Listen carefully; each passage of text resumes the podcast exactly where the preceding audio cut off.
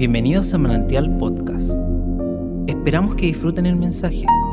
Para más información de este y otros contenidos, búscanos en redes sociales como Manantial Edge.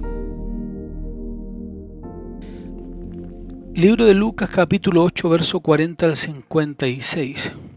Está la lectura de este día.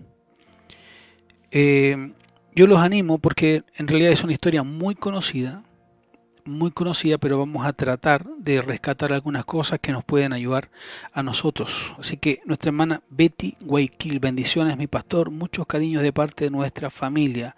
Gracias hermana Betty, saludos a nuestro hermano Ángel, nuestra hermana Lidia, toda la familia, todos los que están en casa, sean muy bendecidos este día. Eh, al Brunito también, muchos cariños para él. Así que, bien, nos ponemos cómodos.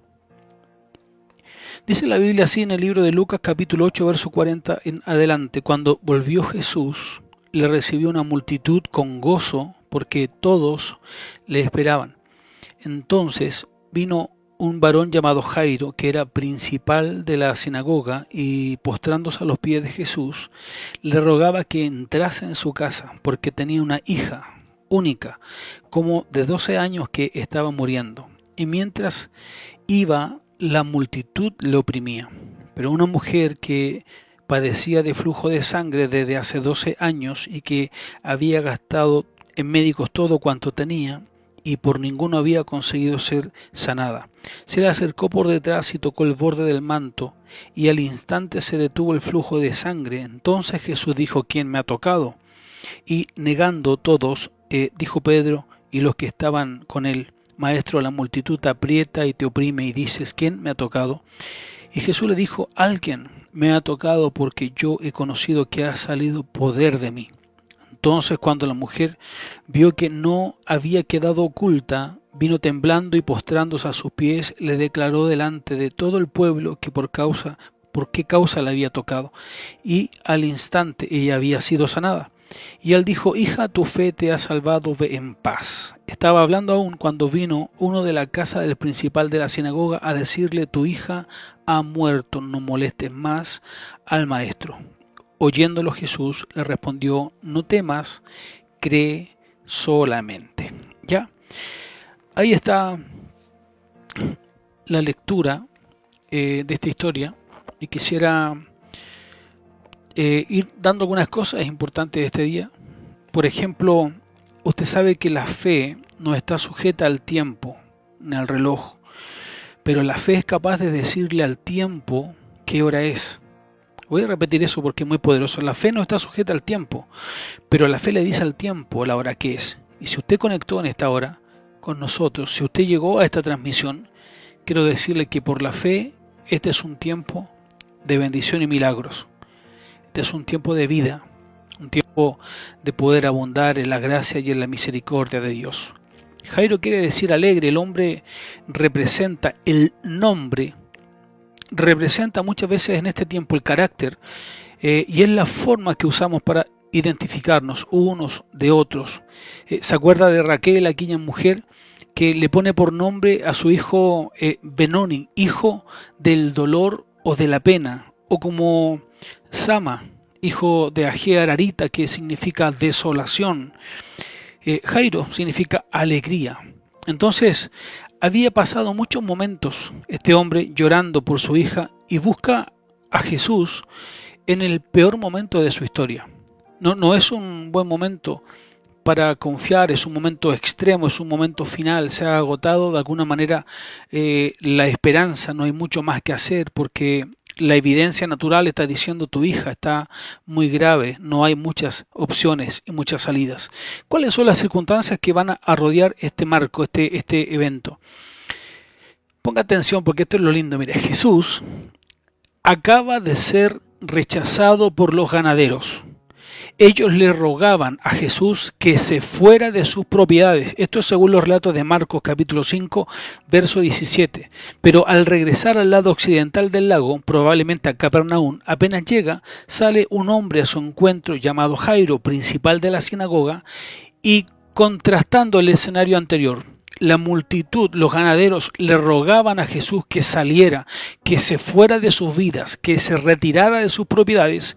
Cuando Jesús cruza al otro lado, eh, hay un hombre que le ruega ahora que lo acompañe a casa, contrastando las cosas. Unos le echan, pero sin embargo otros son capaces de llamarlo insistentemente y rogándole que vaya a casa. Eso es lo que ocurre en estos días, mientras muchas naciones enteras le dan la espalda a Dios, rechazan su nombre, eh, dictando leyes que atentan contra la moral bíblica, contra los principios de Dios, naciones que se vuelven al pecado. Eh, hay otras que de alguna manera buscan y tratan de guardar, ¿no es cierto?, esta reserva moral que tiene la sociedad, que es la iglesia. Esta es la situación que vemos constantemente. Eh, dos contrastes, uno rechazando, otros llamando a Jesús. También es notable en este cuadro la actitud de la multitud que está con Jairo del otro lado, porque la lectura decía que le esperaban con gran gozo, con gran alegría, con gran regocijo, con grandes esperanzas. Ellos estaban esperando algo, sus expectativas eran algo, sobresale de alguna manera eh, la actitud de la gente. Cuando usted mira cómo del otro lado lo rechazan, lo echan, como de este lado hay una multitud que lo espera con gran alegría, con, con gran euforia, con muchas expectativas. Lucas capítulo 8, verso 40 representa esto. ¿Cuáles eran sus expectativas? Es curioso saberlo, pero eh, tal vez muchos querían ver sus milagros, tal vez algunos esperaban sus sanidades, algunos esperaban la, la provisión, la restauración de algo, una palabra, algo, pero eran altas sus expectativas, como cuando la iglesia va al templo, cuando se congrega, cuando vienes delante de Dios, cuando vas y escuchas la palabra, ¿cuál es tu expectativa? ¿Qué esperas de eso? Eh, porque si no hay expectativa de hambre, nada saciará tu apetito, no te gustará el alimento, criticarás la mesa, el pan, lo que haya, pero debe existir expectativa de hambre, debe haber una intención de querer comer. Y eso generará en nosotros la conformidad. Entonces, Jairo era uno de los principales de la sinagoga, era uno que esperaba ansiosamente el retorno del Señor. La razón la leíamos, su hija yacía moribunda en casa, sin muchas esperanzas. Eh, y acá hay algo que me interesa mucho porque Jairo, eh, esta expresión que nosotros vemos del repudio que Jesús había tenido del otro lado y especialmente del rechazo que él tenía eh, de los fariseos, de la gente que rodeaba las sinagogas. Recuerde que Jesús fue echado de las sinagogas, no podía accesar a las sinagogas. Y puso atención, Jairo. Jairo era un principal de la sinagoga. Oh, voy, a, voy a repetir eso. Voy a repetir eso. Jesús no podía accesar a las sinagogas porque todos lo habían echado, no podía llegar, no podía accesar a las sinagogas, era repudiado en ellas.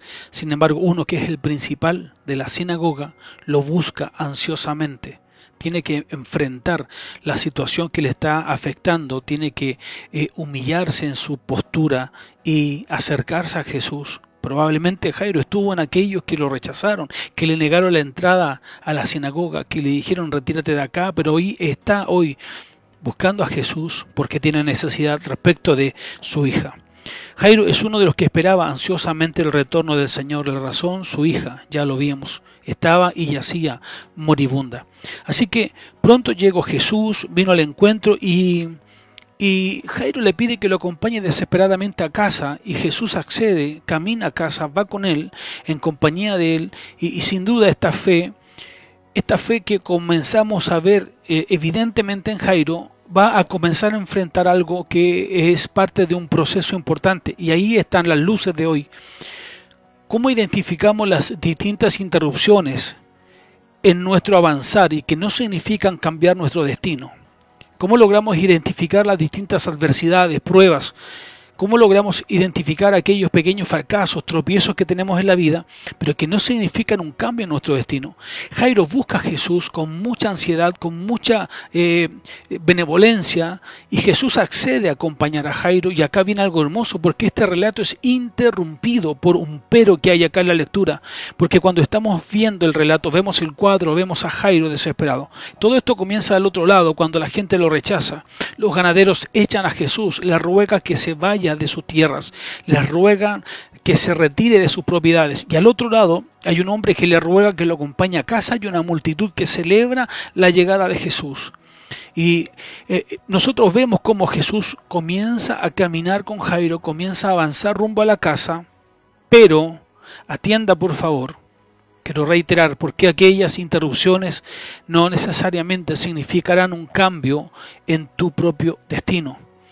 Cuando Jairo va y ve que su esperanza eh, era efectiva, que había una oportunidad para él, va caminando con Jesús rumbo a casa, pero, dice la Biblia, eh, hay una mujer que aparece en la escena. Una mujer que la misma edad que tenía la muchacha, la misma edad llevaba ella sufriendo la enfermedad, 12 años, y distrae, interrumpe la trayectoria, altera el relato.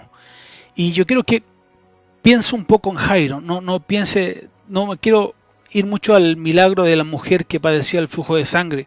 Quiero que piensen Jairo, este padre desesperado. ¿Cuántos papás hoy están en la transmisión? ¿Cuántos padres pueden estar eh, meditando qué significa ver un hijo enfermo? ¿Qué es lo que haría usted o qué daría para que su hijo eh, se mejore, ¿Cuántas veces eh, tal vez oró diciendo, Señor, por favor, pásame esta enfermedad, quiero que mi hijo esté sano? Quiero que mires a Jairo, quiero que mires ese cuadro, como él desesperadamente está buscando ayuda, está incesantemente suplicando. Jesús accede, van de camino a casa, pero hay algo que interrumpe la trayectoria, hay algo que distrae a Jesús, lo saca rumbo a casa de Jairo, se desvía y atiende a una mujer. Y ahí viene el relato, ¿quién me ha tocado? La mujer es sanada. Y lo que sigue a continuación se pone un poco más interesante porque empeora mucho más el escenario de Jairo. Hasta aquí la fe de Jairo era suficiente para llegar a casa. La fe de Jairo era suficiente para llegar a casa donde estaba su hija enferma. La fe de Jairo era suficiente para creer que Jesús podía sanar una enfermedad. Y resulta que el maestro Jesús quiere provocar la fe de Jairo, quiere procesar la fe de Jairo, quiere hacerlo caminar una milla más. Le quiere decir, Jairo, tu fe es suficiente para una dimensión de enfermedad, pero te quiero demostrar que mi poder es ilimitado y que aún soy capaz de resucitar a tu hija, aunque ella haya muerto. Había solo una manera de hacerlo, no había otra forma. No había cómo más hacerlo sino experimentando esto. Por eso que una vez que Jesús termina con esta mujer que padecía el flujo de sangre, se acerca a los amigos de, de Jairo, se acercan esos amigos que nunca faltan, esos amigos que cuando quieres buscar a Jesús, cuando quieres acercarte, te dicen no vale la pena, no vale la pena que lo intentes, no vale la pena que, ¿para qué vas a la iglesia? ¿Para qué vas a, orar? ¿Para qué vas a buscar al Señor si ya está todo perdido? Se acerca a la gente, esos amigos que tratarán de, destruir tu fe. No están tratando de hacerte creer, de procesar tu fe. Están tratando de, de votar tu fe. Y los amigos le dicen, Jairo, no moleste más a Jesús porque tu hija ha muerto. Entonces, Jesús que conocía todas las cosas, sabe que Jairo es capaz de creer de que Él puede sanar la enfermedad, pero Jesús quiere que crea más, que su fe sea procesada, trabajada, para que Él pueda creer que aún ella haya muerto, Jesús puede resucitarla. Entonces la petición de Jairo es que simplemente lo acompaña a su casa porque su hija muere. La noticia afecta gravemente este escenario y Jairo está eh, perdiendo un poco el horizonte. Es por eso que Jesús le habla rápidamente y le dice, Jairo, no temas, no temas. Hermanos, allí donde hay fe, ¿sabes lo que hará Dios? Allí donde hay fe, siempre Dios probará esa fe para que crezca aún más.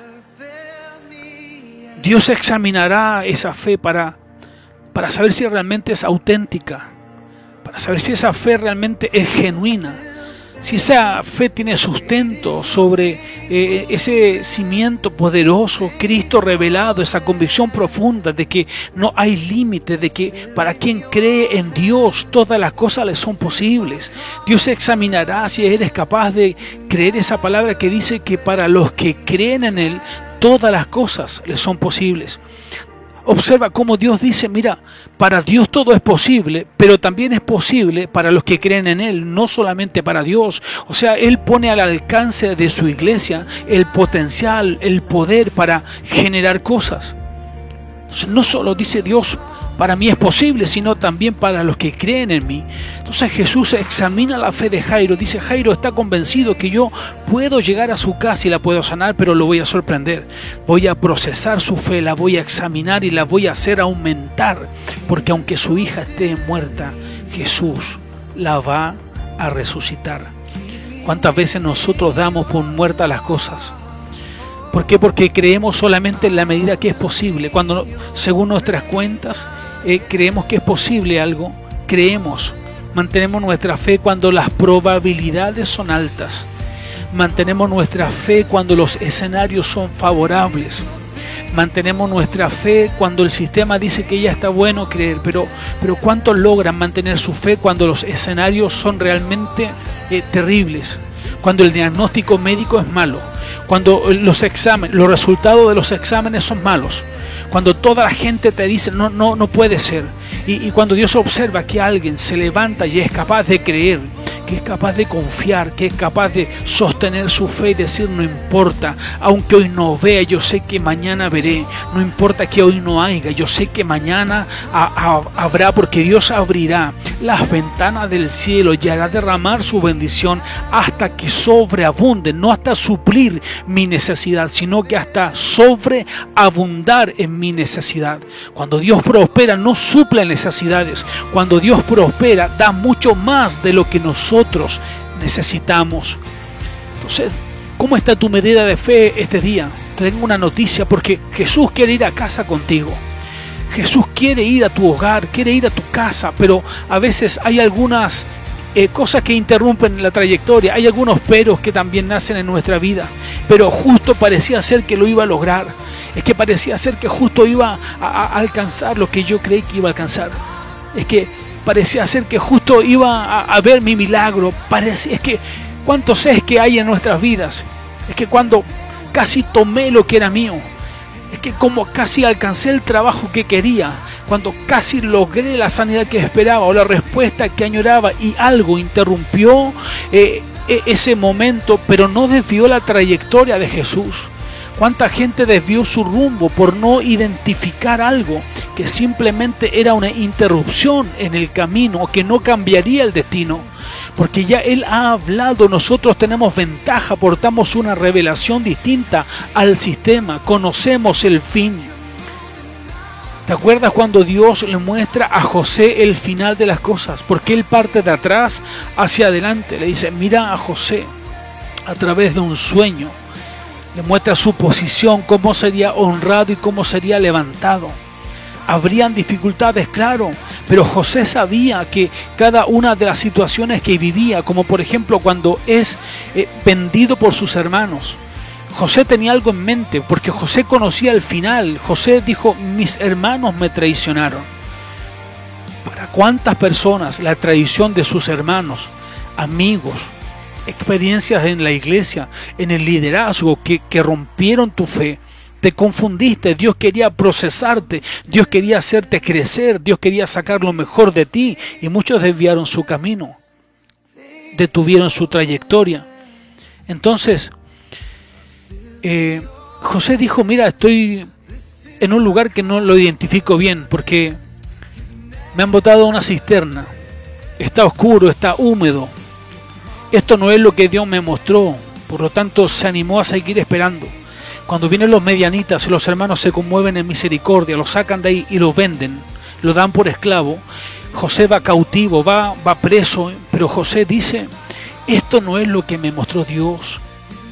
Cuando es comprado por Potifar, usted conoce la historia, cuando, cuando Dios hacía prosperar lo que sus manos tocaban, cuando es calumniado por la mujer de Potifar, cuando es llevado preso nuevamente, ¿Te acuerdas la historia? José dice, mira, he pasado tantas cosas, he estado en distintas circunstancias, me traicionaron mis hermanos, me dieron por muerto, me vendieron, me trajeron prisionero, me compraron como esclavo, estoy en una casa que no es mía, una mujer me calumnia, estoy preso nuevamente, me han olvidado el panadero, me ha olvidado el copero, ha, ha pasado de todo, pero ¿sabes qué? José dice, no es lo que me mostró Dios, no es lo que me mostró en ese sueño, por lo tanto José dijo, voy a seguir creyendo. Nosotros conocemos el final como iglesia, sabemos cómo terminará, sabemos que Dios coronará nuestras cabezas de favores, pero vaya que cuesta mantener nuestra fe. sobre las circunstancias, sobre las cosas difíciles, cuando todo es incierto. Eh, quiero contarles un testimonio muy pequeño, muy pequeño, pero lo guardo con mucho cariño. Estábamos con mi esposa, en esos años solamente estábamos de, de novios o pololo, estábamos por ahí. Ella ya estaba a punto de pedirme matrimonio y, y, o sea, perdón, estaba yo a punto de pedirle matrimonio. Y, y ella tenía una aspiración muy grande. Su aspiración era trabajar en un lugar que a ella le, le, le llamaba la atención, la clínica alemana de Santiago. Y, y como buenos cristianos uno siempre lleva sus causas delante del Señor y presenta a Dios y ora por el currículum, ¿no es cierto? Y se pasa a ungir y pide la oración, voy a hacer un trámite importante y uno pone toda su fe en eso. ¿Por qué? Porque el escenario es probable porque es probable que, que, ella va a una entrevista, entrega sus documentos, hace las pruebas y le dicen te vamos a llamar y resulta que no la llaman y pasa el tiempo, no la llaman y entra a mermar su fe y le llega una carta, le llega una carta dándole las gracias por haber participado en un proceso de selección, pero que no había quedado calificada para el cargo. Esto obviamente gatelló una tristeza, un, un, una pena profunda al ver un papel que dice gracias por participar, pero siga concursando. Entonces a mí se me ocurre la bendita idea de decirle, ahora es cuando hay que creer. Y ella tomó el papel, se lo voy a hacer, tomó el papel y me dijo, ¿acaso no estás viendo lo que dice acá? ¿Acaso no estás viendo que dice que quedé rechazada y me pone el papel en los ojos? Sí, sí lo veo, pero ahora es hora de creer. Y siguieron pasando los días y un día llamaron por teléfono. La llaman por teléfono y le comienzan a decir, eh, queremos hablar con usted y, estamos llamando de la clínica alemana y ella se confundió. Eh, su fe le hizo creer que la estaban llamando para hacerle una broma y decía, eh, me están haciendo una broma. No, no estamos haciendo una broma, somos de la clínica alemana y queremos decirle que ha ocurrido un error en su postulación y usted está calificada y queremos pedirle que venga a trabajar acá. Y ella entró a trabajar y estuvo más de 16 años trabajando eh, en un lugar donde Dios le abrió las puertas. Un día la quisieron echar, un día llevaba como 15 años, no, unos 13, 14 años, la quisieron despedir y me llamó para que la fuera a buscar, hermanos. Me dice, me acaban de despedir, estoy fuera de la oficina del gerente, me acaban de despedir y, tengo que buscar mis cosas. No se preocupe, yo voy para allá inmediatamente. Y, y ni siquiera alcancé a ir al camino porque se encontró con el gerente general y le preguntó qué está haciendo usted acá y le dijo me acaban de despedir y él le dijo váyase a su puesto de trabajo porque usted no se va. Y, y, y, nos dimos cuenta que cuando Dios da, realmente Dios es el que quita, no el hombre. Entonces yo, yo quiero animarles hoy para que usted examine su fe. Yo no sé cuántos están escuchando esta palabra. Jairo tuvo la mejor oportunidad para poder decir hasta acá no más creo, porque mi fe es suficiente, solamente mi fe es suficiente para creer que Jesús es capaz de sanar a mi hija. Y Jesús quería decirle, no solamente la puedo sanar, también la puedo resucitar. Qué curioso, hermanos. Jesús acaba de ser rechazado al otro lado por los ganaderos y cuando cruza hay gente que le espera con alegría y con gozo, que es lo que vemos permanentemente en nuestra vida. Unos le rechazan, otros anhelan y rogamos insistentemente sus misericordias. Eh, sobresale por sobre todas las cosas la actitud de la multitud, cómo hacían fiesta, cómo celebraban. ¿Por qué? Porque sus expectativas eran altas, tal como deben ser las nuestras. ¿Qué esperamos de Dios? ¿Qué esperamos? Que su nombre sea glorificado, que su nombre sea ensalzado por sobre todas las cosas. ¿Cuánto esperamos que su nombre sea glorificado en estos tiempos y hoy más que nunca resuene la voz de Cristo por todas partes? Hoy se levanta la voz de la iglesia para decir no tengas temor, no tengas miedo. Hay varios peros, hay varios peros en nuestra vida, pero alguien te dejó, pero alguien te abandonó cuando debía firmarte, cuando debía estar contigo. Alguien, ese pero es el que muchas veces eh, quebranta nuestra fe y lo que quiere hacer es simplemente eh, hacerte crecer y desarrollar. Pero eh, alguien jugó con tus sentimientos, alguien te generó dolor, pero tal vez perdiste el trabajo, pero perdiste el trabajo y no logras identificar, pero el auto se me echó a perder, pero eh, algo ocurrió, pero algo pasó. Entonces, pero hay una experiencia que no entendiste, hay algo que no lograste identificar. Creo que escuche lo siguiente, el crecimiento o desarrollo espiritual avanza cuando enfrentamos procesos, no cuando enfrentamos sucesos. Realmente crecemos, nos desarrollamos espiritualmente cuando nuestra fe es procesada eventos que son de larga duración, no, no un momento, no un instante, no una experiencia puntual, no cuando enfrentamos procesos, es cuando vemos la historia completa, cuando nos damos cuenta que Dios nos está procesando, que Dios está examinando, que Dios está haciendo aumentar nuestra fe. Así que tal vez algunos no de nosotros cree que Dios se olvidó de nuestro propósito y que Dios ha cambiado su recorrido porque hay algo que, tal vez alejó el propósito de ti. Viste muy cerca. Recuerdo siempre la historia de, de Caleb, este hombre que estuvo al frente de la tierra prometida y por situaciones o circunstancias eh, debió caminar 40 años más. Estuvo a punto de tomar la promesa, la tierra prometida, y por situaciones o circunstancias tuvo que caminar 40 pasos más. Saben, hermanos, muchas veces tendremos que caminar un poco más. Tal vez como Caleb, dar un par de vueltas más. Pero ninguna interrupción puede cambiar nuestro destino. Ninguna interrupción puede cambiar la trayectoria. Jesús no ha perdido el control, Él tiene el control y gobierna sobre todo asunto. Él no está improvisando con la iglesia, Él sabe lo que hace. Él sabe porque a veces abre puertas y también sabe porque muchas otras cierra puertas. Nadie puede entrar a algo nuevo si no suelta a algo viejo. Entonces no te das cuenta que si se cerró una puerta es porque simplemente hay una más grande que se ha abierto a tu favor. Así que anímese en este día, reciba esta pequeña reflexión. Y como les decía, hay puertas que se cerrarán, otras que se abrirán. Habrá gente que te soltará y te dejará solo. Pero también vendrá gente a ti que honrará tu vida, tu ministerio, que confiará en tus dones y en tus talentos y que te abrazará fuertemente.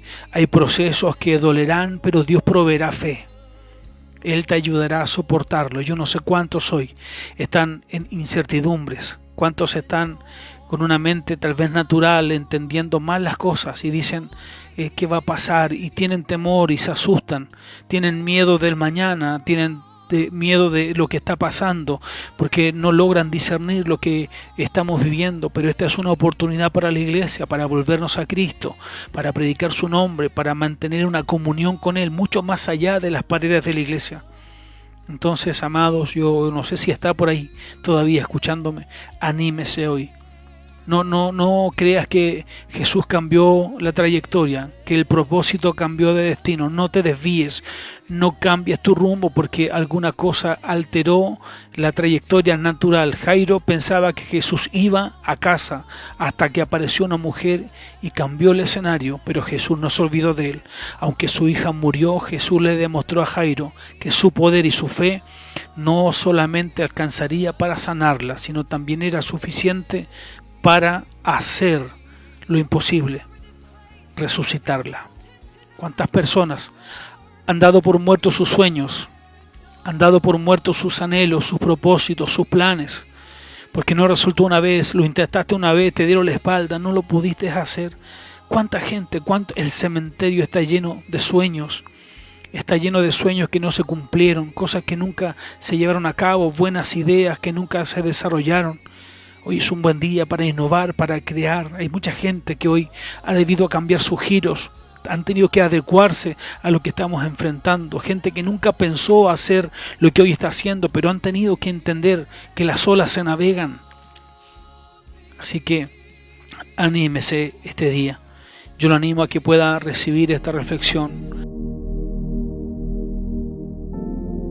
Gracias por escucharnos. Esperamos que este mensaje te bendiga y transforme tu vida. Te invitamos a suscribirte y compartir este contenido.